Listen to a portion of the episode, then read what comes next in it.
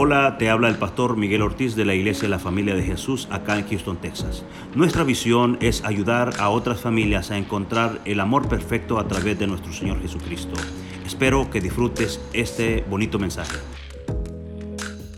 Bueno, hermanos, una vez más, como siempre, un privilegio de estar aquí compartiendo la palabra del Señor. Eh, me gustaría comenzar esta noche con una pregunta, haciendo una pregunta y la pregunta es así. ¿Has tomado alguna vez una decisión? ¿Alguna vez que tú pensaste que era la decisión buena? Tú la analizaste, tú tal vez la consultaste con alguien, la, la, meditaste día y noche y esa decisión terminó siendo no lo que esperaba, sino más bien lo contrario. En vez de una buena decisión, tomaste una mala decisión.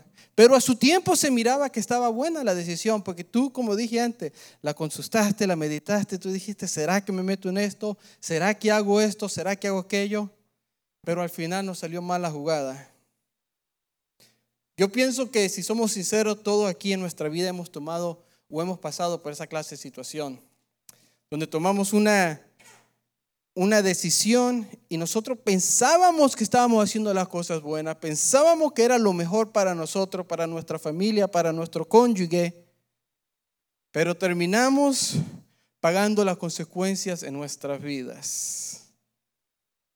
Leí un, un artículo de alguien que decía esto, nosotros somos el producto de las decisiones que hemos tomado en nuestro pasado entonces, usted, usted hoy, sentado en esa silla, usted es el producto de las decisiones que tomó alguna vez en un pasado. donde usted está hoy es porque un día usted dijo, yo quiero ir a Houston, yo quiero ir a la familia de Jesús, yo quiero trabajar en esto, yo quiero trabajar en aquello, pero un día pasado usted tuvo que tomar esa decisión para que usted esté aquí esta noche. Y aún más importante, hermano, es saber que la decisión que usted tome hoy, esta noche, es donde va a apuntar a su futuro. So, imagínese de aquí a 10 años dónde usted quiere estar. Y la decisión que usted tome hoy en día es lo que lo va a poner allí donde usted quiere o no lo va a poner allí. Esta noche vamos a aprender eso, hermano. La importancia de saber diferenciar que cuando tomemos una decisión podamos diferenciar cabalmente la diferencia entre lo que tú necesitas, verdaderamente necesitas, y lo que tú quieres, que todos pasamos por ello, como vamos a ver. Pero el Señor esta noche nos trae la buena nueva de que Él no te quiere dar lo que tú quieres esta noche. Él te quiere dar lo que tú necesitas. Es decir, que lo que tú quieres puede ser para tu empeoramiento, para tu desgracia futura. Pero lo que tú necesitas, eso es lo que el Señor te quiere dar esta noche mediante esta palabra, que es el Espíritu Santo, que es pensamiento de, edificación, de superarnos en la vida, de, de crecer en lo espiritual. Eso es lo que vamos a aprender esta noche. Y para entrar en materia me gustaría que me acompañe al libro de Primera de Reyes, capítulo 11, y allí vamos a estudiar una historia muy conocida esta noche. Primera de Reyes, capítulo 11, es, nos enseña acerca de la vida de Roboam. Primera de Reyes 11 nos enseña acerca de la vida de Roboam y Roboam, para como de, de, antemano le digo, Roboam fue el hijo de Salomón, si se acuerdan de Salomón, el sabio Salomón. Una vez que Salomón muere, él hereda su trono a Roboam. Y obviamente Roboam viene de una, de una línea de reyes que fue primero Salomón, su padre, que gobernó el pueblo de Israel por 40 años. Y antes de Salomón fue David, que también gobernó el pueblo por otros 40 años. Y ante David, como todos sabemos, fue Saúl, que también gobernó a Israel por 40 años. Pero aquí llegamos a la vida de Roboam, eh, que estaba representando el reino de Israel para este tiempo. Y cuando Roboam llega a tomar su puesto en la dinastía de su padre, la hereda, pasa algo interesante. Pero antes de entrar a Roboam, me gustaría introducir otro personaje que es importante para poder entender el mensaje de esta noche. Y su nombre es Jeroboam. Jeroboam en Reyes 11, versículo 28, dice esto acerca de este joven. Y este varón, Jeroboam, era valiente y esforzado, y viendo Salomón al joven que era hombre activo, le encomendó todo el cargo de la casa de José. Aconteció pues que al tiempo que saliendo Jeroboam de Jerusalén, le encontró en el camino el profeta Ahías, silonita, y este estaba cubierto con una capa nueva y estaban ellos dos solos en el campo, y tomando Ahías la capa nueva que tenía sobre sí, la rompió en doce pedazos y dijo a Jeroboam, toma para ti los diez pedazos, porque así ha dicho Jehová, Dios de Israel.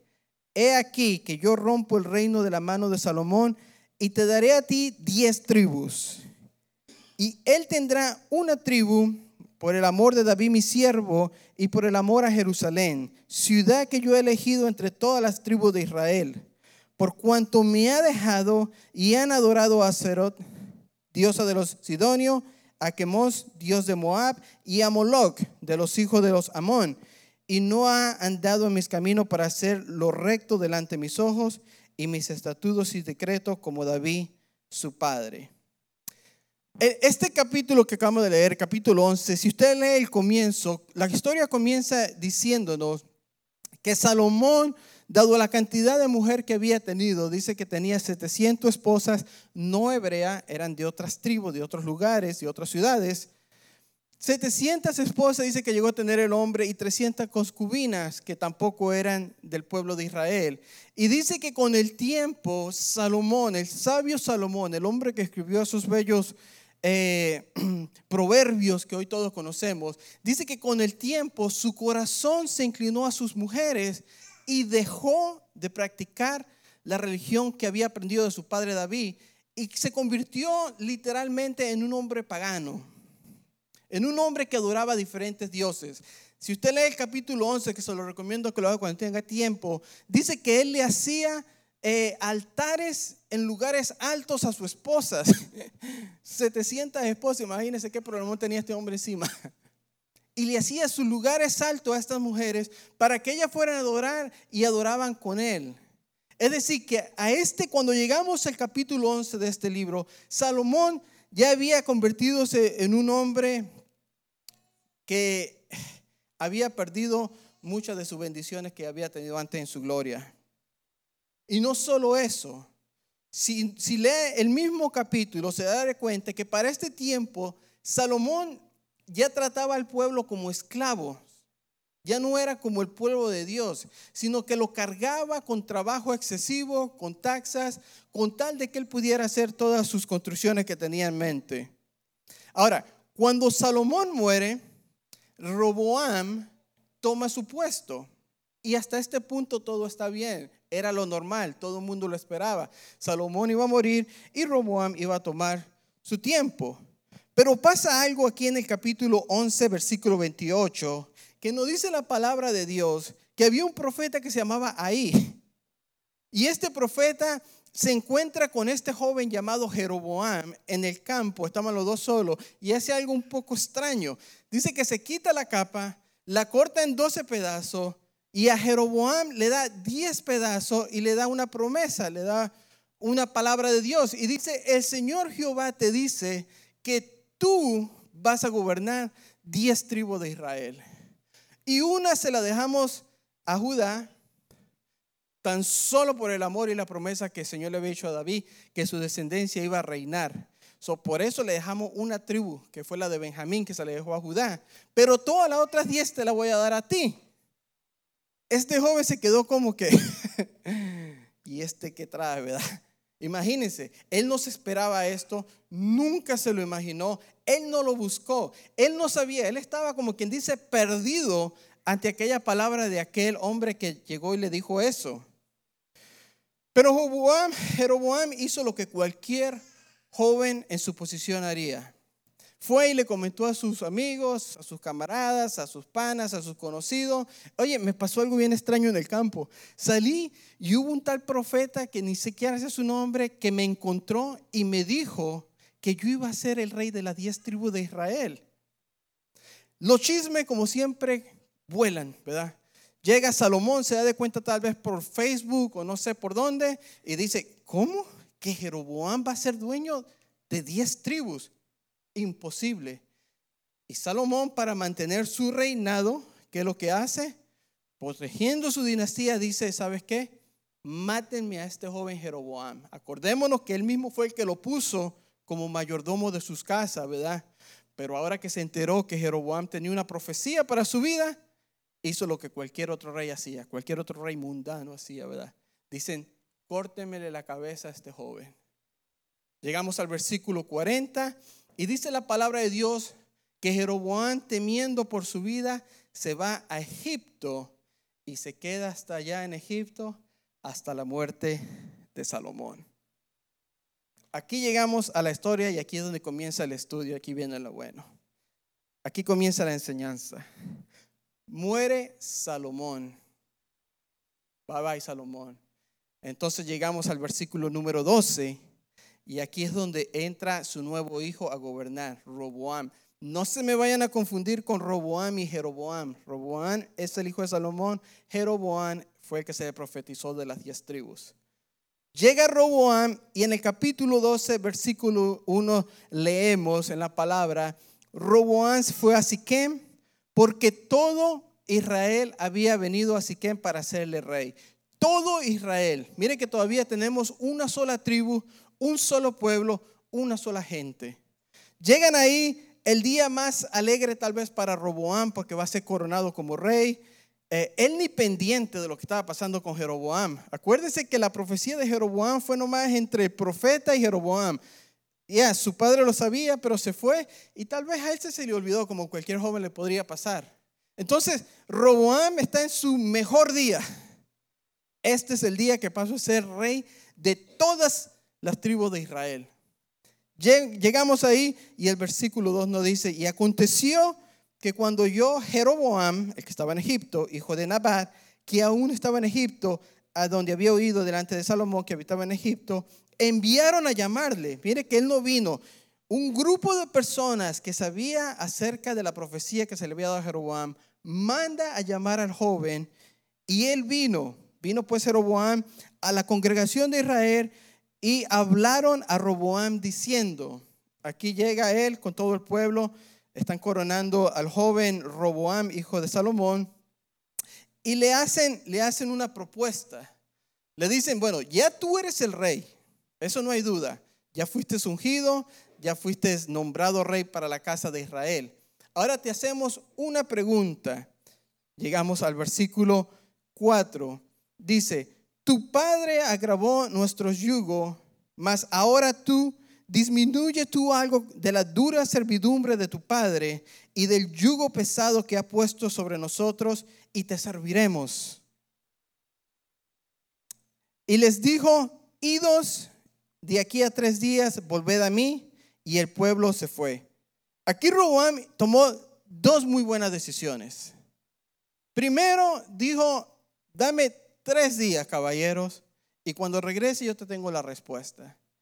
nos enseña acerca de cómo ser nosotros prudentes y discretos cuando vamos a tomar una decisión en nuestra vida.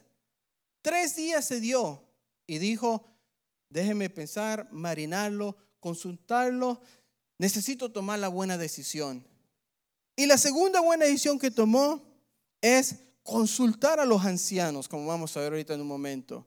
Él no fue alocadamente y dijo, bueno, déjame tomar tres días para yo meditar y yo pensar. No, él fue a los ancianos, las personas que habían estado con su padre Salomón por tantos años, las personas que conocían todos los errores que llevaron a Salomón a tener un final tan triste, se podría decir fue hacia ellos.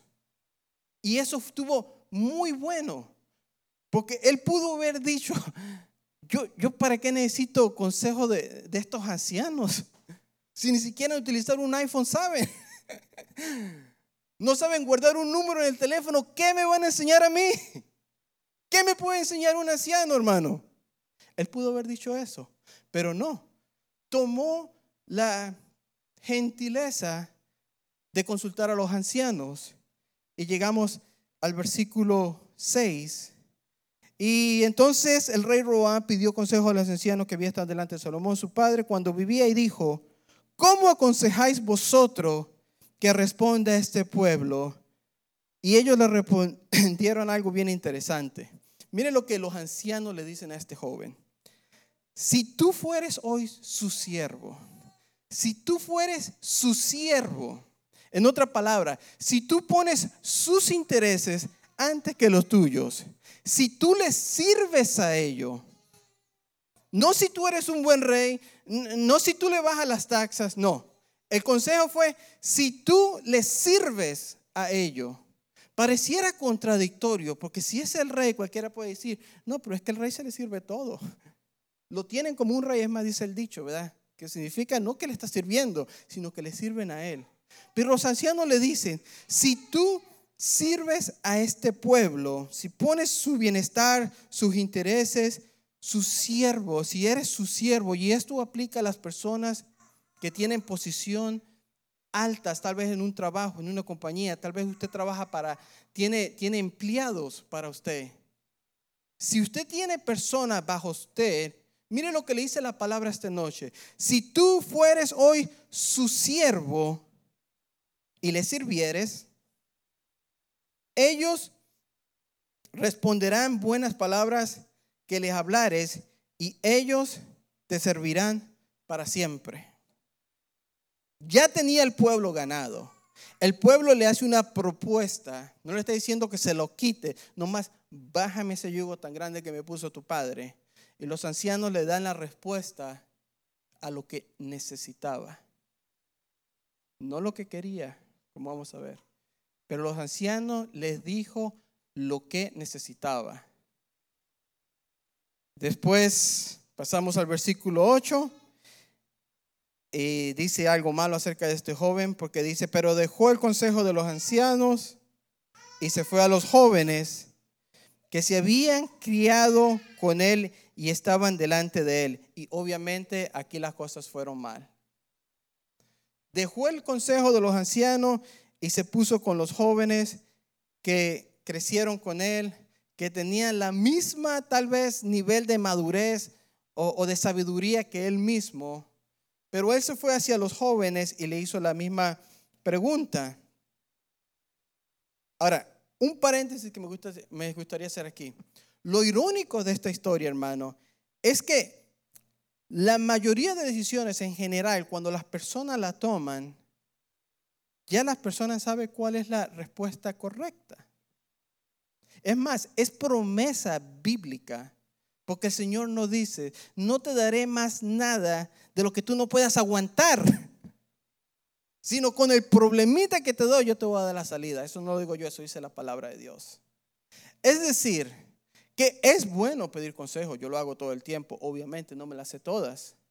Es bueno pedir consejo, pero nosotros tenemos dentro de nosotros esa capacidad que se llama Espíritu Santo, que Él te va a guiar y te va a decir, ¿sabes qué? Este es el buen camino. Si usted necesita confirmación para su buen camino, gloria a Dios, porque en la abundancia del consejo hay sabiduría, dice la palabra. Pero el punto es, hermano, que la mayoría de las veces cuando una persona toma una decisión equivocada, si lo quiere mirar de un ángulo diferente, esa persona sabe lo que está haciendo. No lo digo yo, lo dice la palabra de Dios. So, el punto aquí, hermano, es que si nosotros estamos pasando una situación donde necesitamos tomar una decisión y estamos pidiendo consejo, Primero tenemos que saber a quién le pedimos consejo. Si le va a pedir consejo a usted al que sabe lo que usted necesita o le pide consejo a usted a los jóvenes que le van a decir lo que usted quiere. So, de donde venga la fuente del consejo va a determinar si usted va a tomar un buen consejo o si usted nomás está siguiendo su propia concupiscencia. Y esto fue lo que le pasó a este joven. El Señor esta noche no te quiere dar lo que tú quieres. Él te quiere dar lo que tú necesitas. Y muchas veces lo que nosotros necesitamos no nos va a gustar. Porque yo quiero lo que yo quiero. Yo quiero lo fácil. Mi carne no se quiere levantar temprano. Mi carne no quiere estudiar la palabra de Dios, déjeme decirle.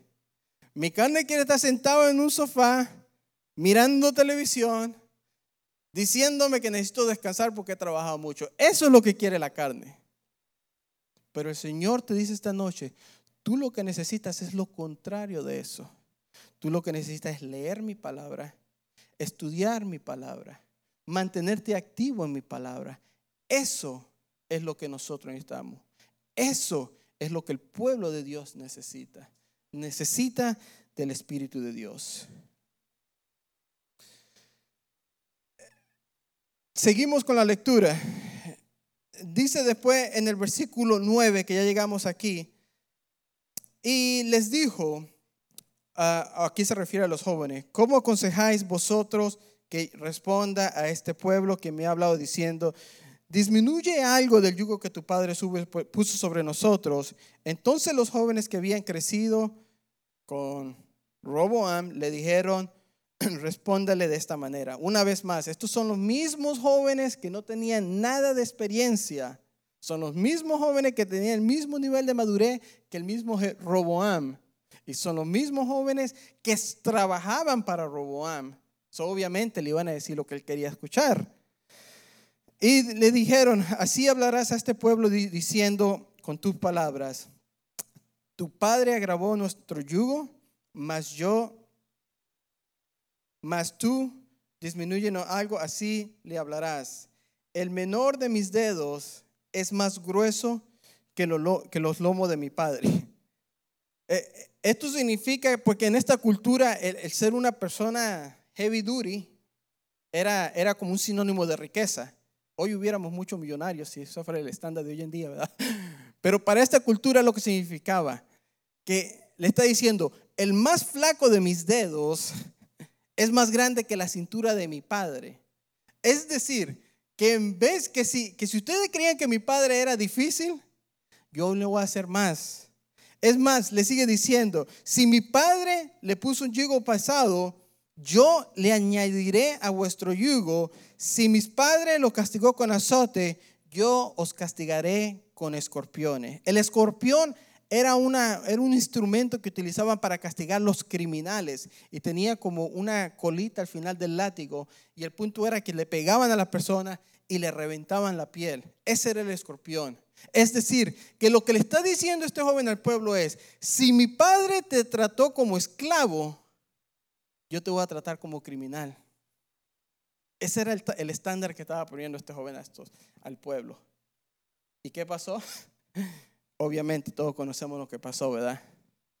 Al tercer día vinieron la gente, llegaron al joven Roboam.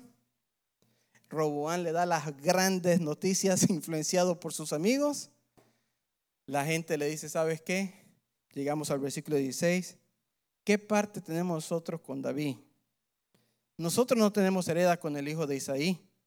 Israel, sal a tu tienda y David, pruébete ahora para tu misma casa. En otras palabras, el pueblo le dijo, hasta aquí llegamos y allí pasa a cumplirse la promesa del Señor. Se fue todo el pueblo del norte, que es lo que se conoce ahora como las diez tribus del norte, los samaritanos, y se divide el país entre el norte y el sur. Y el sur se queda con Judá y con Benjamín. Y Benjamín, como dijimos algo, fue por gracias que se lo dieron. En este tiempo, la tribu de Judá y de Benjamín tal vez se podía decir que tenían lugares privilegiados. Ellos eran usualmente los grandes guerreros de la Biblia. Cuando usted lee de, grandes guerreros, usted si estudia su genealogía, de dónde provienen, vienen de la tribu muy bien de Judá o de Benjamín. Benjamín tuvo unos guerreros excepcionales. Entonces ellos siempre tuvieron como quien dice, un, lugar eh, privilegiado, tal vez, entre las tribus. Mientras que las demás tribus eran lo de, lo de la, mano de obra, los que trabajaban construyendo y, cargando y haciendo la, mano de obra eh, de cuello azul, se le podría llamar. Los benjamitas y los de Judas siempre fueron los guerreros, los que defendían el país, los que estaban vestidos con su uniforme representando el país. Esto, hermano, se acabó de esta vez. Una decisión mal tomada. Una decisión que fue tomada no bajo la necesidad, sino la querencia de un joven que todavía no tenía tal vez la edad para estar gobernando, tal vez no tenía la madurez. Pero esto es para que usted se dé cuenta, iglesia, como una simple decisión que usted tome en su vida puede acarrear problemas no solo para usted, porque es lo triste, pero para sus hijos. ¿Cuántas decisiones, hermano, muchas veces no hemos tomado en nuestra vida que los más maleficiados son nuestra familia, nuestra esposa, nuestros hijos, nuestro, nuestro, nuestro alrededor, nuestra iglesia? Y hasta como vimos hoy, hasta nuestras ciudades se maleficia. Una simple mala decisión que usted y que yo tomemos, una mala decisión guiada por una persona que te va a decir lo que tú quieres, más no lo que tú necesitas. Mire las consecuencias que pagó este joven. Desde entonces, hermano, 930 años antes de Cristo, se divide el pueblo de Dios entre el norte y el sur y hasta el día de hoy no se ha vuelto a unificar. Tantos años, casi tres mil años, y por una decisión mal aconsejada, todavía se ven las consecuencias hoy en día.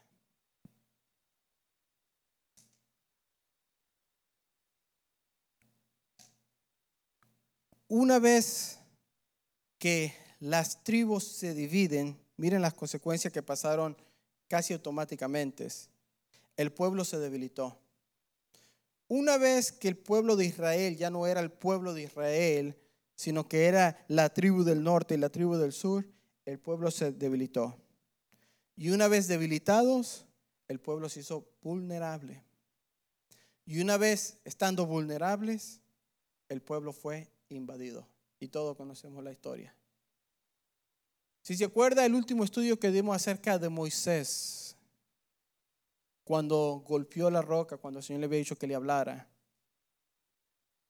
Si usted se acuerda cuando él estuvo más vulnerable, ¿cuándo fue? En dos ocasiones. Cuando se murió su hermana, estaba pasando su duelo.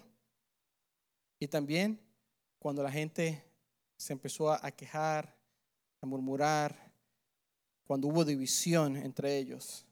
Hubo división, vino el enojo, vino la división de todo el pueblo y ahí el enemigo aprovechó para meterse en la vida de Moisés al punto donde lo hizo pecar por desobedecer la, por desobedecer la voz de Dios.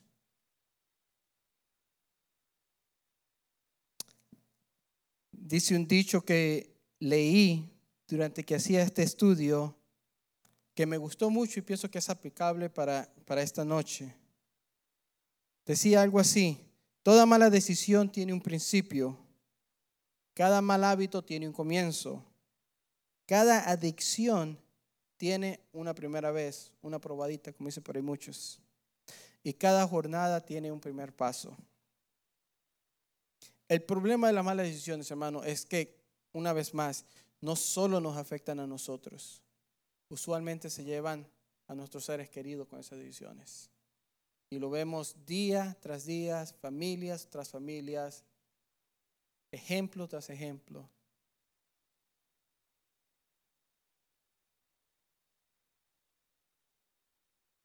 Para ir ya concluyendo el mensaje, ¿qué podríamos decir? Puse aquí. Para recibir un buen consejo, ya aquí vamos concluyendo, lo primero que debemos de hacer es eliminar el mal consejo.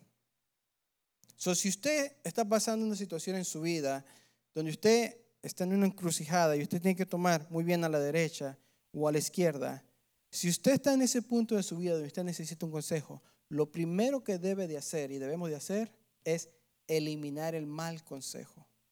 Eliminarlo. Si es una persona que no es cristiana, si usted está, tiene, está pasando una situación y le dice, no, le voy a decir al compadre que me ayude. Ojalá y el compadre sea cristiano, pero si no es cristiano, le voy a decir a tal persona, lo decía a mi amigo, lo decía a mi amiguita. Busque personas centradas en la palabra. Porque el primer error que podemos cometer para tomar una mala decisión es llegando a la fuente incorrecta. Es llegando a la, fuente, nosotros sabemos que no va a decir, usted hágalo, mi amor, porque usted puede hacer todo en esta vida, pero cuando está bien metido en el problema, ni el humo no dejan. Solo lo primero que debemos aprender esta noche es, cuando usted se sienta en el punto de tomar una decisión, arrímese al árbol correcto. Elimine las malas personas que le van a dar mal consejo. Y es que se toma carácter para poder decir muchas veces que no a personas. Muchas veces tomamos decisiones porque no hemos aprendido en nuestra vida a decir que no a las personas. Y decimos que sí a cosas que deberíamos decir que no, pero porque no queremos sonar mal, decimos que sí. Y eso es algo que nosotros debemos que trabajar en nuestro carácter. Y van a haber veces en nuestra vida donde le vamos a tener que decir, no, perdóname, aprecio tu, tu comentario, pero yo no soy esa clase de persona. Yo conozco de la Biblia. Yo sé lo que me dice la palabra de Dios. Y la palabra de Dios lo que a mí me dice es que yo debo perdonar a los que me, hacen mal. Yo debo de servir a mi Dios no importando qué pase. Eso es lo que dice la Biblia. Pero ¿qué pasa, hermano? Por decir un ejemplo, si es sus padres lo que le dan mal consejo se pone un poquito difícil la situación ahí. Porque si es un hermano es fácil decirle, no, me perdona, pero yo ya no soy de esa clase de persona. Yo soy diferente. Pero ¿qué tal si es un padre que nos da una mala, un, un mal consejo? Hijo, tome, hijo, fume, hijo aquí, hijo allá. ¿Qué se puede hacer? Lo mismo aplica. Obviamente, con respeto y con honor. Papá, mamá, perdóname, pero la Biblia a mí me enseña de otra manera. El punto es, hermano, que nosotros debemos aprender como cristianos a eliminar el mal consejo independientemente de la fuente que venga. Y no estoy diciendo que seamos eh, rude, que seamos eh, eh, maleducados, que seamos de una, de una manera grotesca, pero debemos estar bien planteados como cristianos y saber cuál es nuestro deber como cristianos. So, si el consejo que usted está recibiendo no va alineado con la palabra de Dios, no lo tome. La segunda parte que tenemos que aprender el día de hoy, ya para terminar, es que si queremos escuchar un buen consejo, tenemos que buscarlo de una persona temerosa de Dios. Proverbio 1.7, hermano, nos dice, el temor a Jehová es principio de sabiduría. El temor a Jehová. La persona que teme en hacer un pecado, la persona que sabe que si yo miro ciertas cosas en la internet, el Señor me está viendo y es un pecado. La persona que sabe que yo tengo que poner la mejilla derecha si me pegan en la izquierda. La persona que sabe eso es la persona que teme a Jehová. El que no teme a Jehová no tiene miedo de mirar cualquier cosa mala en la internet, de decir cualquier palabra cuando está en la iglesia. La persona que no tiene temor a Jehová vive y se casa y trabaja y se va con sus amistades y vive una vida feliz y contento según ellos, porque no tiene temor a Jehová. Pero la persona que tiene temor a Jehová sabe que hay reglas. Dígame si no. Sabe que hay ciertas cosas que no podemos hacer. Esas son las personas que nosotros debemos de pedir consejo. So, primero, eliminar el mal consejo, la fuente del mal consejo. Y segundo, buscar consejo en personas temerosas de Dios. Mire que no se trata de que si es una persona vieja, una persona joven, una persona alta, una persona baja, una persona gorda, una persona flaca. No se trata de nada de eso, hermano. Se trata de la madurez de la persona que usted vaya a pedir consejo. Tristemente todos conocemos la historia del pueblo de Israel y ahora aprendimos las consecuencias de una mala decisión. Y yo sé que muchas veces yo he predicado aquí acerca de las dos tribus y pienso que hoy era el día que el Señor tenía preparado para entender un poco de cómo pasó esta división. Por un mal consejo, hermano. Y con esto en mente, le digo que el Señor me lo bendiga y aquí terminamos este estudio.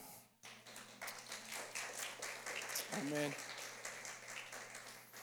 Bueno, ah, oramos para, para ser despedido. Padre, en el nombre de Jesús te damos gracias, Señor, una vez más, porque eres un Dios bueno.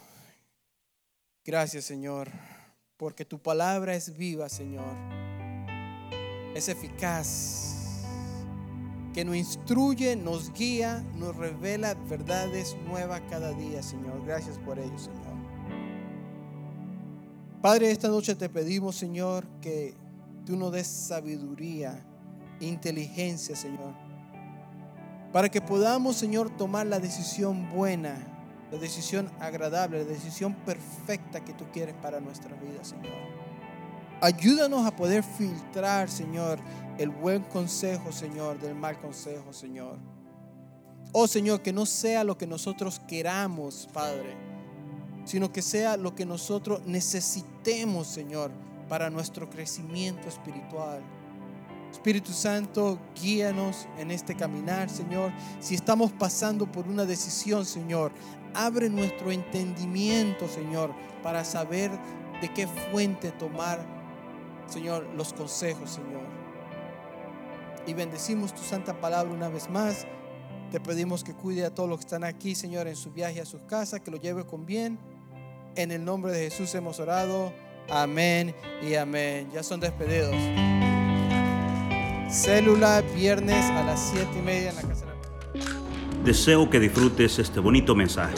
Nuestros servicios generales son los miércoles a las 7.30 pm y domingos a las 9 y 11 de la mañana. Nuestra dirección es el 14935 de la Ligia Road, Houston, Texas 77060. esperamos.